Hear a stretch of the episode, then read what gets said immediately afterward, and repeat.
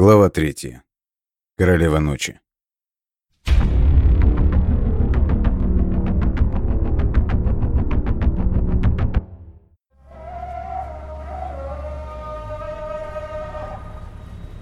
При свете настольной лампы старик больше походил на живого человека. Джек внимательно вгляделся в знакомые черты лица, растрепанную бороду, восточный халат и челму, лежавший на полу. Черные глаза Марония нервно бегали, оглядываясь по комнате. Изможденное лицо словно высохло, его покрывали глубокие морщины, темный загар, выступившие скулы. Антиквар явно очень похудел и страдал каким-то нервным расстройством. Поверить в то, что перед детективом сейчас находится некогда известный ученый-букинист, который привык жить в роскоши и окружать себя дорогими вещами, было невозможно. «Вы сильно изменились», Мароний», — произнес Джек, задумчиво глядя на подрагивающие руки ученого. «Да», — коротко ответил пожилой человек и в очередной раз потер горло ладонью, прикрывая воротником халата то место, за которое Стоун душил его. «Простите, я принял вас за ночного вора». Детектив до сих пор ощущал неловкость от того, что едва не убил человека, которого, впрочем, давно считал мертвым. «Как же я рад снова видеть вас, дружище!» Черт возьми, Мароний, но как вы спаслись? Эта сволочь Фогель сказал нам, что вы погибли, не сумев бежать из города циклопов. Фогель бросил меня умирать. Он хотел знать, как именно сторуки убивают своих жертв, и решил поставить на мне эксперимент. В глазах старика на мгновение сверкнула смесь ярости и испуга. Впрочем, эта эмоция тут же сменилась депрессией. Однако так уж вышло, что когда чудище приблизилось ко мне, то от ужаса я потерял сознание и упал. А когда снова очнулся, то никого рядом не было. Я слышал, как жуки словно по команде убежали догонять вас. Тогда я спрятался в щель между кладками яиц и просидел в ней два дня. Старик вновь замолчал, и Стоун видел, что перед его внутренним взором встают картины тех страшных событий. Словно пересилив себя, он закончил фразу – по вечерам я тихо пробирался к выходу из города и, наконец, добрался до базы. «Но как же вы покинули Антарктиду?» На базе меня приютил один немец, который помог мне впоследствии выбраться на Большую Землю и... «И теперь вы работаете на этого человека», — догадался и закончил за него фразу Джек. Старик угрюмо кивнул и вновь плотнее закутался в свой халат.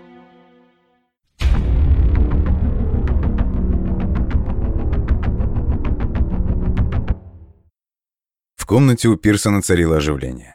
Рассказ Стоуна о неудачной охоте на блондина и нападении на Джека в переулке Восточного базара вызвал горячую дискуссию по поводу необходимости действовать осторожнее и вообще привел к введению Пирсоном правила, согласно которому никто из членов экспедиции впредь не мог покидать пределы гостиницы в одиночку. Кроме того, Атлантис переходил на усиленную охрану периметра отеля, о которой Грант говорил уже давно, но до столкновения с семерками не хотел привлекать к себе внимание. «Они все равно уже знают о том, что мы здесь», — горячо произнес Оливер. «Очевидно, что среди нацистов Фогеля тоже нет единства, и разрозненные члены Четвертого и Пятого Рейха ведут между собой какую-то свою игру за обладание некими знаниями. Рискну предположить, что не все сотрудники Рейха знают о местоположении лунного города а потому всеми силами ведут борьбу, чтобы первыми найти туда дорогу. Грант посмотрел на Кайла Пирсона, стараясь убедиться, что босс понимает направление его мыслей. Полчаса назад детектив решил, что пришло время выложить карты на стол и рассказал ему о своей встрече с Маронием, правда скрыв от окружающих историю с проникновением через окно. «Я согласен с Оливером. Такое предложение выглядит разумным. Кайл задумчиво покивал головой и перешел к другой мысли. «Так вы говорите, что Мароний стал охотником за артефактами на службе у некоего немца?» «Верно». «А почему же он сам не пришел сюда, чтобы поведать нам чудесную историю своего спасения?» «Он не очень хочет вас видеть», — честно сказал Джек. «Он считает, что мы все предали его, оставив умирать в ледяных подземельях, и испытывает сильную обиду. Но он понимает, что в тех обстоятельствах мы не могли поступить иначе. Да, сэр, понимает. Просто он немного не в себе от пережитого. И я думаю, ему нужно какое-то время, чтобы заново привыкнуть к нашему обществу. Заново? Вы что же хотите взять его с собой в лунный город? Да, Кайл. Я настаиваю на этом. Голос детектива был ровным и твердым. Я уверен, что знания этого человека могут быть полезными в наших поисках. Честно говоря, я не знаю, как поступить. Мы с Оливером ведь даже не имели возможности поговорить с ним. Пирсон с сомнением посмотрел на Джека. «Ты сам-то веришь в его историю, Джек? Однажды он всех нас уже предал». «Да, Кайл. Марони хоть и ведет себя странно, но я ему верю. И готов нести за него персональную ответственность. Кроме того, у него есть примерное понимание, где расположена эта база. Он мог бы быть нашим проводником». «Ну, будь по-твоему, Джек. Все же мы спасаем твою мать, так что тебе и решать. Полагаю, нам нет нужды дольше задерживаться в отеле. Бери своего проводника и... Завтра на рассвете мы выдвигаемся». Детектив вышел из комнаты Пирсона и направился к себе в номер, где ожидал своей участи несчастный антиквар. Когда дверь за его спиной закрылась, Оливер Грант с горячностью произнес: «Мистер Пирсон, надеюсь, вы не думаете всерьез?» «Конечно же нет, Оливер!» Перебил его Кайл. «Я вообще ни на секунду не верю в эту историю. Но судьба все время открывает перед нами новые двери, и я чувствую, что на этот раз само провидение благоволит нам.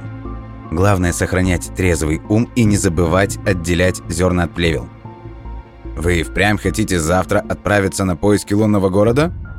Но мы ведь для этого прибыли сюда, Оливер, верно? Только я думаю, что теперь, исходя из соображений безопасности, мы разделимся. Я возглавлю экспедицию, а ты останешься охранять кокон и обеспечишь нам должное прикрытие. И, кстати, верните контейнер с источником ПМЦ назад в грузовик – Зачем вообще вы позволили Еве перетащить его в свой номер? Простите, сэр, но она настояла на том, что хочет иметь возможность проводить наблюдение круглосуточно. Вы запретили доктору Краун ночевать в передвижной лаборатории, вот она и...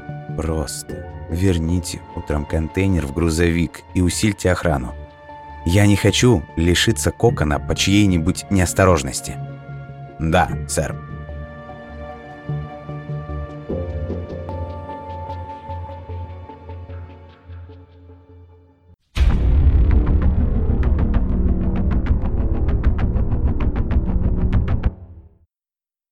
Когда Джек вернулся в свою комнату, старик стоял около настенного зеркала и, казалось, совсем не обратил внимания на появление детектива. Невидящим взором он смотрел в собственное отражение, и Стоун в очередной раз подумал, что антиквар очень сильно изменился. От того балагура, каким он был раньше, мало что осталось. «Маруни!» – тихо позвал его Джек. «А?» Букинист вздрогнул и нервно посмотрел на детектива. Сейчас он был больше похож на того испуганного бродячего пса, что спас Джека в переулке. «Что, что вы решили?» Все хорошо, Марони. Пирсон не против вашего участия в экспедиции в лунный город. Я не сообщил ему, что вы прокрались в мой номер, а сказал, что встретил вас случайно на базаре». «О, спасибо вам», — со вздохом произнес старик. «Спасибо, что вы верите в меня». «Да бросьте, дружище. «Я искренне очень рад, что вы снова с нами». Детектив посмотрел в черные глаза собеседника и его измученное лицо. И ему стало его жалко. «Послушайте, Мароний, я давно хотел спросить вас, сколько вам лет?» «Мне?» Как-то странно промямлил антиквар. «Когда мы познакомились, мне было 57 лет. Сейчас мне кажется, намного больше. Хватит грустить. Для своего возраста вы выглядите просто великолепно. Лично я больше сорока с небольшим вам бы и не дал. Вы сильно устали, это видно, но знаете, теперь вы можете расслабиться. Тем более завтра мы отправляемся в путь. Ложитесь-ка на мою кровать и хорошенько отоспитесь. А, а как же вы? Ну, у меня есть еще одно небольшое дело. Так что смело располагайтесь». При этих словах Стоун распахнул створки своего окна и перелез на карниз.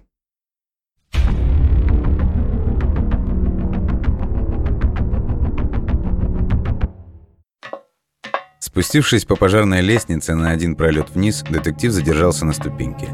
Сверху ему было хорошо видно, как выставленный Грантом караульный прохаживается по внутреннему двору отеля, и он выждал удачный момент, прежде чем аккуратно ступить ногой на карниз второго этажа. Все эти предосторожности Гранта, двусмысленные фразы и недомолвки явным образом подсказывали Стоуну, что шеф службы безопасности Атлантиса знает о происходящем гораздо больше, чем говорит вслух. Не мог ли сам Оливер Грант быть предателем, через которого информация уходила к Фогелю? Исключать этого было нельзя, а потому детективу предстояло кое-что проверить этой ночью. Вжавшись в стену, он сильно впился пальцами в каменную кладку и принялся плавно переступать ногами по тонкому бортику декоративного выступа. Продвигаясь сантиметр за сантиметром, Джек шел вперед, глядя на освещенное окно кабинета Пирсона. Упасть и разбиться он не боялся. Все же высота была небольшой. Но вот казус вышел бы неприятным. У окна имелся узкий выступ с чугунной решеткой, за которой были размещены крупные ящики с цветами бугенвилий, сладкий аромат которых в ночной тиши распространялся как дурман. Став одной ногой на решетку, Джек прислушался, а затем левой рукой слегка приоткрыл створку окна. Присутствующих он не видел, зато голоса были хорошо знакомы. Через открывшуюся щель моментально послышались слова Пирсона. «Мы ведь даже понятия не имеем, насколько далеко им удалось продвинуться в своих исследованиях. Пойми, это наш шанс не только получить новые знания, но и возможность освободить кого-то из наших братьев и сестер. «Я понимаю вас, сэр». Это, безусловно, был голос Гранта. Его напыщенную манеру выражать свои мысли нельзя было спутать ни с кем другим. Просто угроза тоже очень велика. ЦРУ не просто так организовала эту секретную базу вдали от малейшей цивилизации. О лунном городе не знают ни в правительстве, ни тем более открытые источники. За десятилетия они наверняка вышли из-под контроля своих ведомств. Это как раз вне всякого сомнения. Скрепка изначально была сверхсекретной операцией, и, очевидно, лунный город подходил для нее как нельзя лучше. Джек с трудом удерживал свой вес на тонком карнизе, но то, что он слышал, было гораздо важнее временных трудностей и физических неудобств. Вот только о чем шла речь, он никак не мог взять в толк. Стоун попробовал изменить положение своего тела, чем, очевидно, потревожил большую ночную птицу, примостившуюся на ночь в тени куста, росшего на балконе. Птица беспокойно захлопала крыльями и неодобрительно пару раз ухнула низким выкриком, сорвавшись с карниза и устремляя свое вытянутое тело навстречу арабской ночи. Голос Оливера Гранта тут же стал приближаться, и Джек понял, что тот направляется к окну. Вот же черт! Еще немного, и шеф службы безопасности обнаружит его, шпионящим за своими коллегами. Мгновенно приняв решение, Стоун опустился на четвереньки и, ухватившись руками за металлическую ограду, повис на ней, стараясь держать голову в тени раскидистых ветвей бугенвилии. Почти сразу окно распахнулось, и Оливер Грант выглянул наружу. Вися на решетке, Джек сквозь цветы снизу вверх видел, как безопасник внимательно смотрит по сторонам.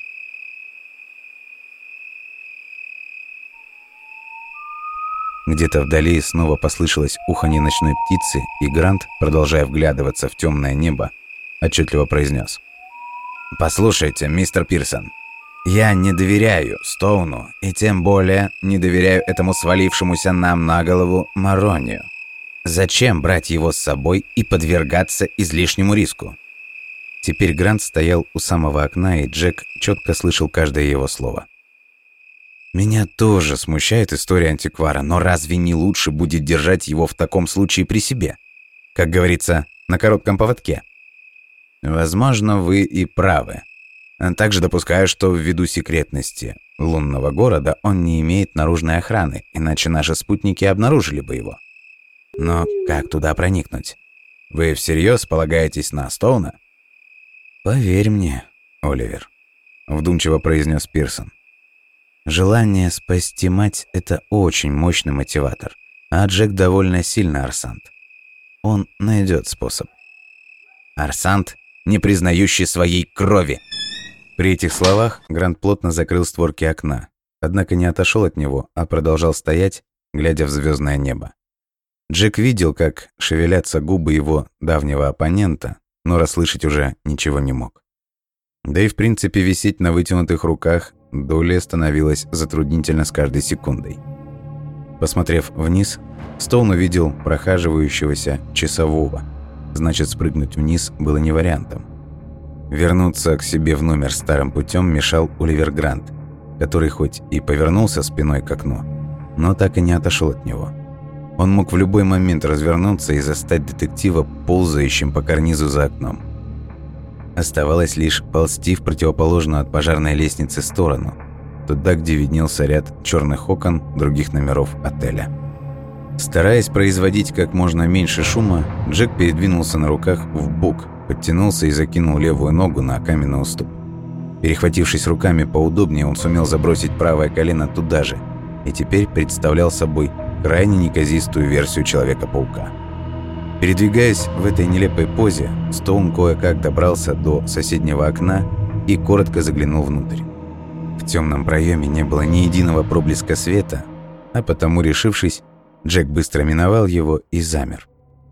Прислушавшись, он не заметил никаких признаков своего обнаружения и потому проделал свой эксперимент с двумя следующими окнами, набираясь все больше сноровки в нехитром деле ползания по гостиничному карнизу и цветочным клумбам. Когда же он собрался повторить всю процедуру в третий раз, то неожиданно понял, что очередное окно не было темным.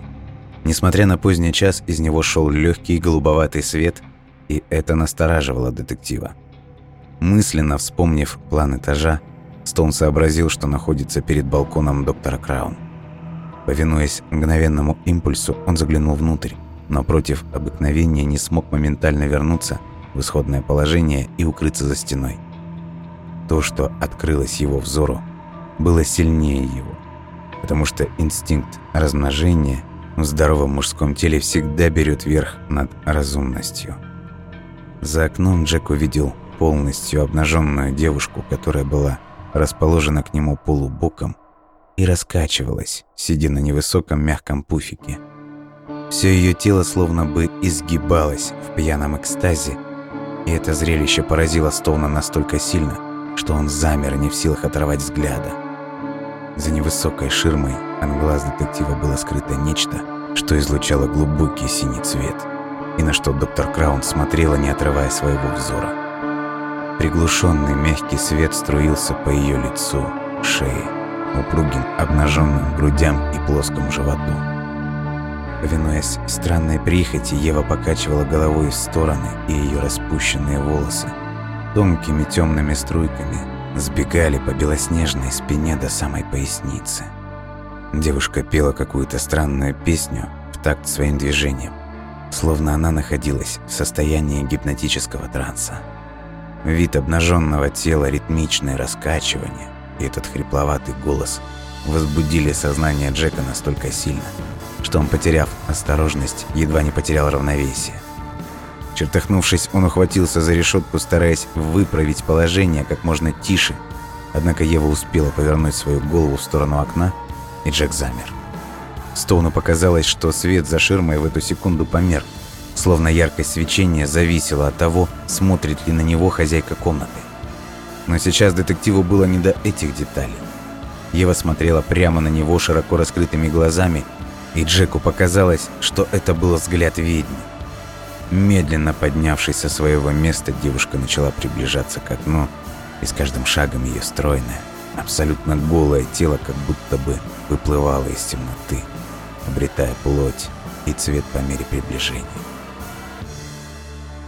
В лунном цвете ее белая кожа словно бы светились изнутри, а резкие темные тени контрастно подчеркивали все выпуклости и мягкие изгибы хрупкой фигуры. В неровном свете луны казалось, что взгляд огромных карих глаз был направлен прямо сквозь Джека, и от этого взора у него перехватило дыхание.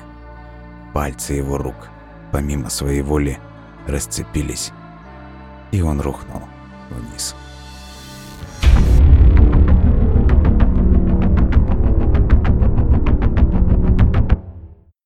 Утром Оливер Грант привычно выслушал доклад старшего смены охраны и отдал необходимые распоряжения по подготовке к отправке экспедиции.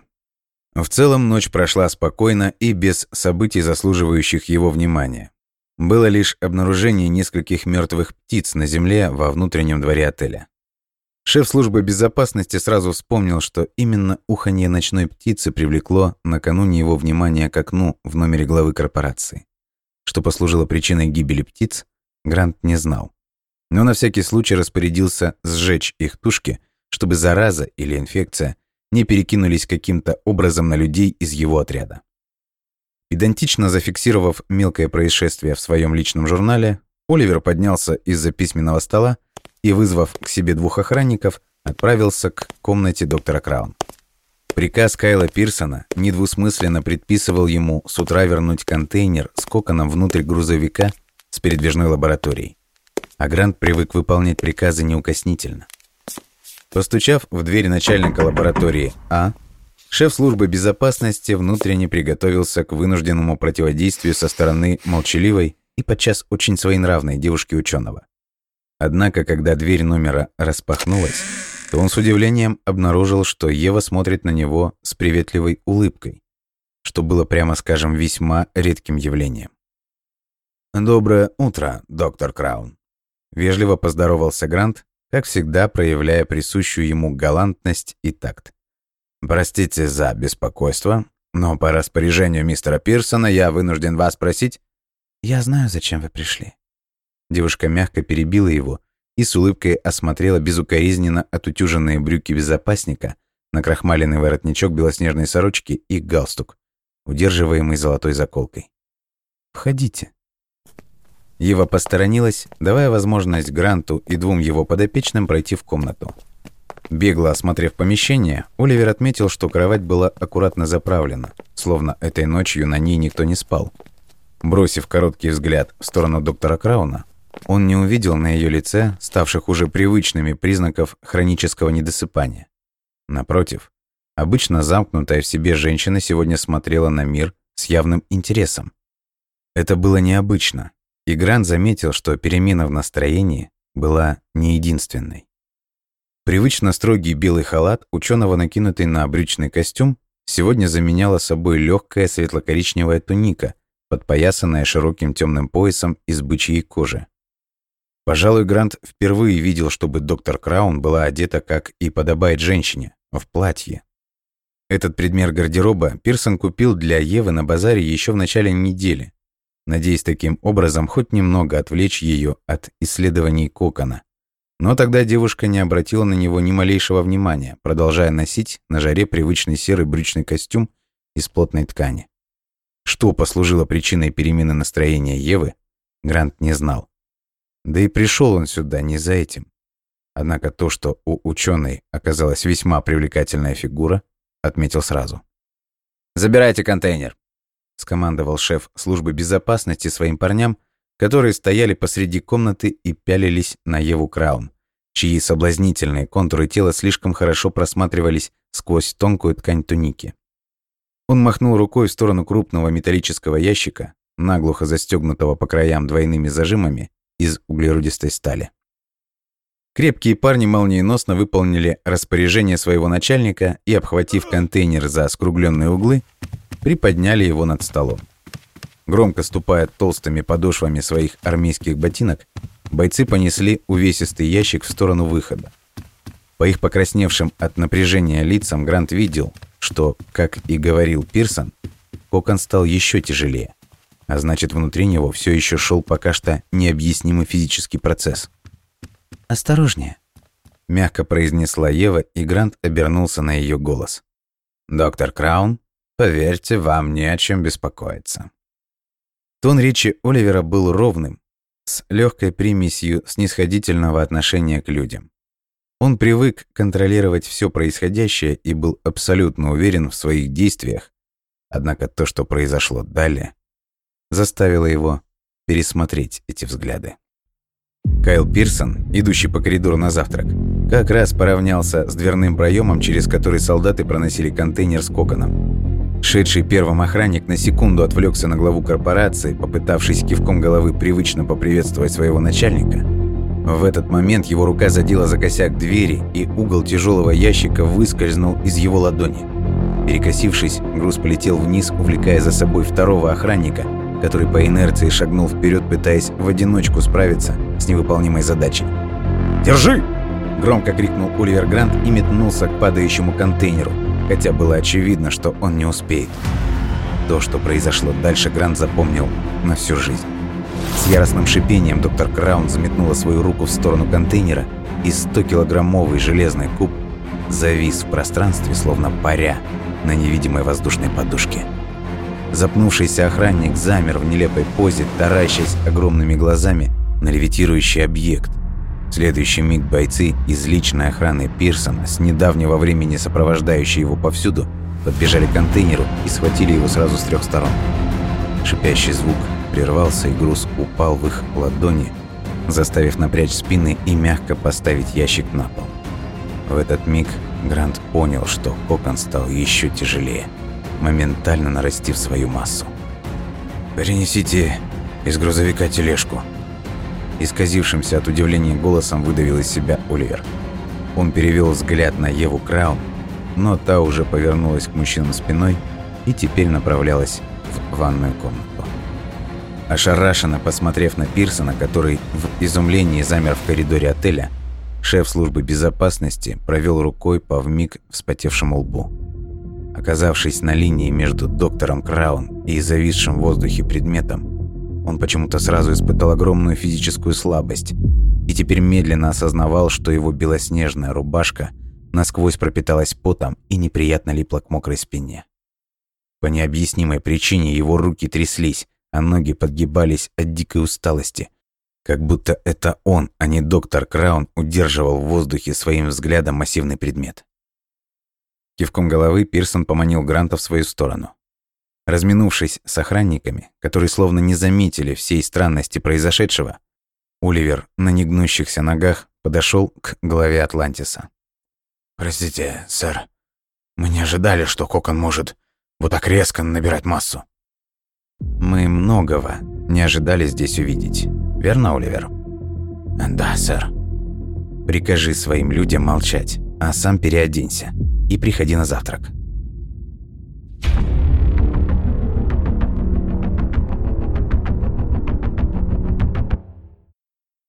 На завтрак группа собралась в полном составе. Несмотря на то, что практически у каждого из присутствующих в голове обитали свои собственные мысли, Пирсон старался вести себя крайне непринужденно и делал вид, что все идет своим чередом. Уже во время общего чаепития между ним и Маронием завязался оживленный спор, в ходе которого ученые пытались определить примерное местоположение лунного города. Антиквар в свойственной ему эмоциональной манере утверждал, что описание, найденное в манускрипте, не имеет к Александрии никакого отношения, в то время как Кайл был твердо уверен в обратном. Как же вы не понимаете, что обнаруженный вами фрагмент текста был написан задолго до появления Александра Македонского? Вам должно быть известно, что Александр Великий был царем Македонии, и после гибели своего отца Филиппа II он в 20-летнем возрасте подавил восстание фракийцев, потом захватил Грецию, начал войну с персами и лишь потом завоевал Сирию, Палестину и Египет. Его родным языком был греческий, а ваш фрагмент написан на смеси шумерского и аккадского языков. Следовательно, слова Великий воин, упомянутые в манускрипте, описывают кого-то другого. А если вы спросите мое мнение, то я предположу, что слово «воин» было бы правильнее перевести с шумерского, как «царь». И тогда это в принципе меняет смысл всей записи. «Допустим, что вы правы», – спокойно возразил Кайл, ловко орудуя ножом и вилкой и расправляясь с яичницей. «Тогда о каком царе, по-вашему, идет речь?» О, на территории Египта есть масса достойных кандидатов.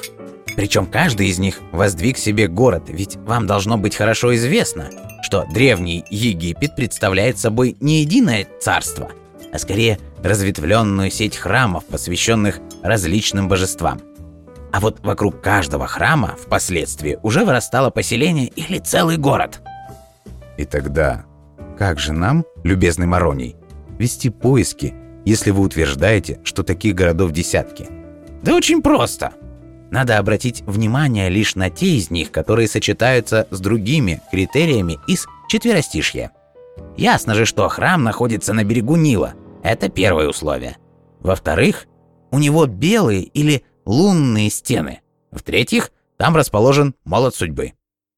Про молот мне сказать нечего. Но в том, что касается Нила и белых стен, то этим приметам соответствуют многие города. Марони, вы нас совсем запутали. Кайл выразительно посмотрел на старика и обвел взглядом присутствующих за столом. Джек молча жевал пищу, чувствуя себя крайне неловко в непосредственной близости от доктора Краун, которая как будто нарочно сегодня сидела прямо напротив него. У него все еще стояла перед глазами картина обнаженной девушки, и если бы не горячий спор ученых, то он, наверное, просто не смог бы скрыть свое смущение. Меж тем Пирсон продолжил фразу. «У вас-то есть какие-нибудь предположения, с чего нам следует начать поиски?» «С Мемфиса, конечно». Старик потряс косматой головой, словно недоумевая, как это может быть неочевидно для остальных членов экспедиции. Во-первых, Мемфис расположен на западном берегу Нила.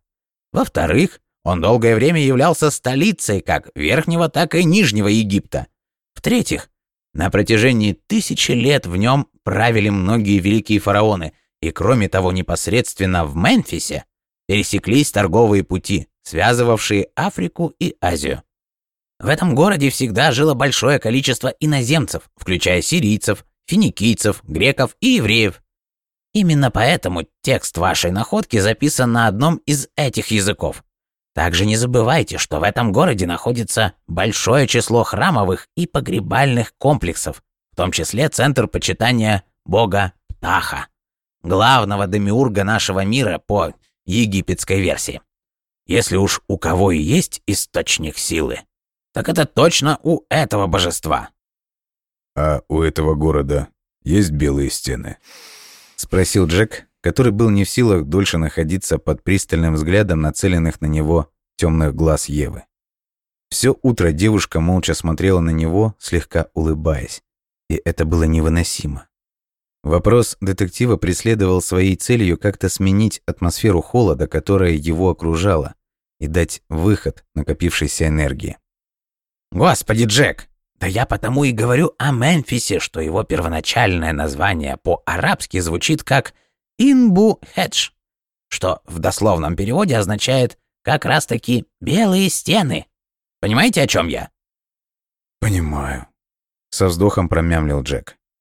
Ева, с которой у него в последнее время были довольно прохладные отношения, теперь молча улыбалась ему, и как вести себя в подобных обстоятельствах было совершенно неясно. Девушка ничего не ела и с интересом рассматривала его лицо, словно впервые его видела. Не выдержав этот взгляд, Стоун встал со своего места и сделал вид, что его заинтересовали пирожные на другой стороне длинного стола. «Мне кажется, это звучит убедительно».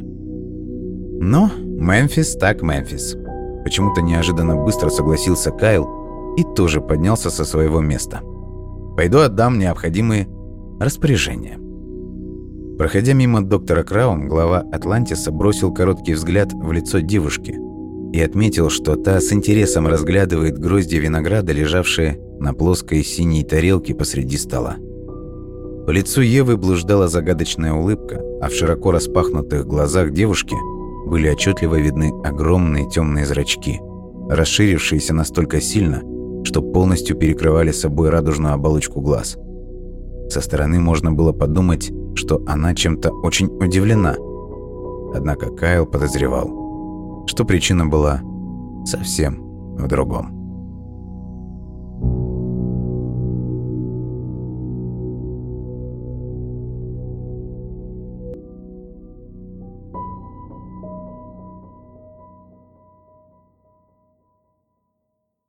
Продолжение на сайте farutin.com